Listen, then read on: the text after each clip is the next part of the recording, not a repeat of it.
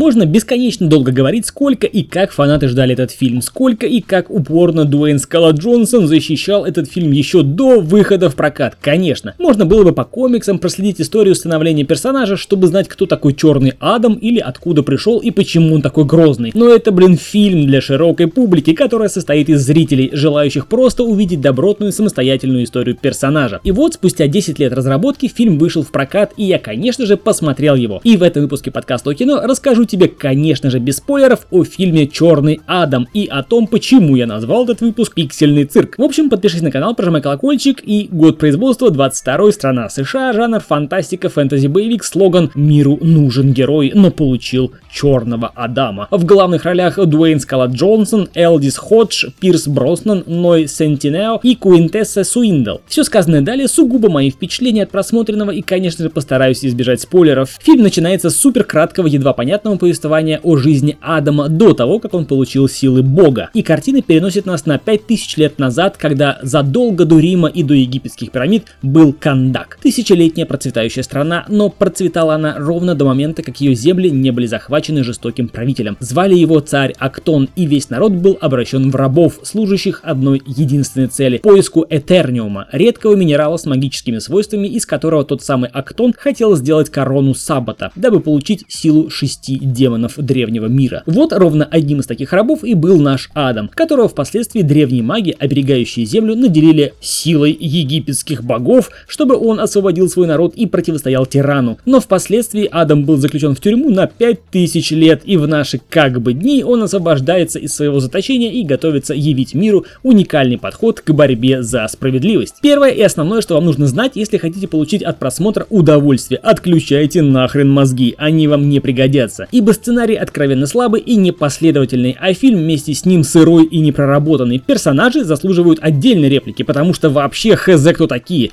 не раскрыты, а слово ну вообще. Весь фильм я задавался вопросом о том, почему нам их показывают, какие у них предыстории. Неужели нельзя было снять хотя бы пару фильмов, дабы раскрыть предысторию каждого персонажа из Лиги Справедливости? Почему они такие, какие испытания прошли, какие уроки вынесли, ну хоть что-то, чтобы зритель хоть на сотую долю сопереживал этим персонажам, болел за них, да хотя бы элементарно, чтобы зритель верил в то, что Лига Справедливости действительно на стороне справедливости. А то порой при просмотре у меня складывалось впечатление, и причем обоснованное впечатление, что они, Лига Справедливости, ничуть не лучше высокотехнологичных бандитов, следящих лишь за тем, чтобы не появилось бандитов еще мощнее их самих. В общем, сумбур, сплошные нестыковки в сюжете. Хоть и Дуэйн Джонсон защищал фильм, якобы это самое брутальное из вселенной DC, но ему не хватило духа сделать Черного Адама по-настоящему антигероем. Злого, грозного, жестокого беспредельщика. Также на экране я увидел некоторое биполярное расстройство у главного героя. То он скорбит о своей утрате и в порыве гнева и ярости разрывает и уничтожает на своем пути вообще все, что можно, то спустя 5 минут он слушает какого-то сопляка, который дает ему советы о том, что надо сказать тем злодеям перед тем, как их убить. Бред, бред. Слышал мнение, что Дуэйн Скала Джонсон умеет актерствовать, но, может быть, и умеет, но в этом фильме я не заметил. А может быть, он не захотел, ибо я не увидел ни скорби от потери семьи, ни переживания от того, что он приносит боль и страдания тем, кто его окружает, ни раскаяния от содеянного. Просто играет роль, просто читает с листа. По мне, так он актер одного жанра, добряк дуболом, любимец фанатов, и его благодарной публике достаточно и того, что он просто появится на экране с его любимыми гримасами и игрой бровями. Отдельные какашки заслуживают некоторые представители Лиги Справедливости, признаюсь, возлагал большие надежды на доктора Фейт. Уж очень мне нравится визуализация магии на экране, но ожидания мои, к сожалению, не оправдались. Атом Смешер и Циклон вообще хз кто такие, откуда взялись и куда ушли, тоже плевать. Пустые, нераскрытые персонажи. Они всего лишь на подтанцовке у основного сюжета, которого нет. Призванные разбавить фильм юмором, но получилось у них это едва ли. Однако в этом фильме хочется отметить чемпиона вселенной по тупости дуболома Хоукмена, регулярно получающий по щам от черного Адама и регулярно предлагающий этому же самому Адаму сдаться. Такое впечатление, что у Хоукмена каждый раз после драки с Адамом включалась амнезия, и он забывал, как полчаса назад отгребал от этого же самого Адама. В общем, цирк какой-то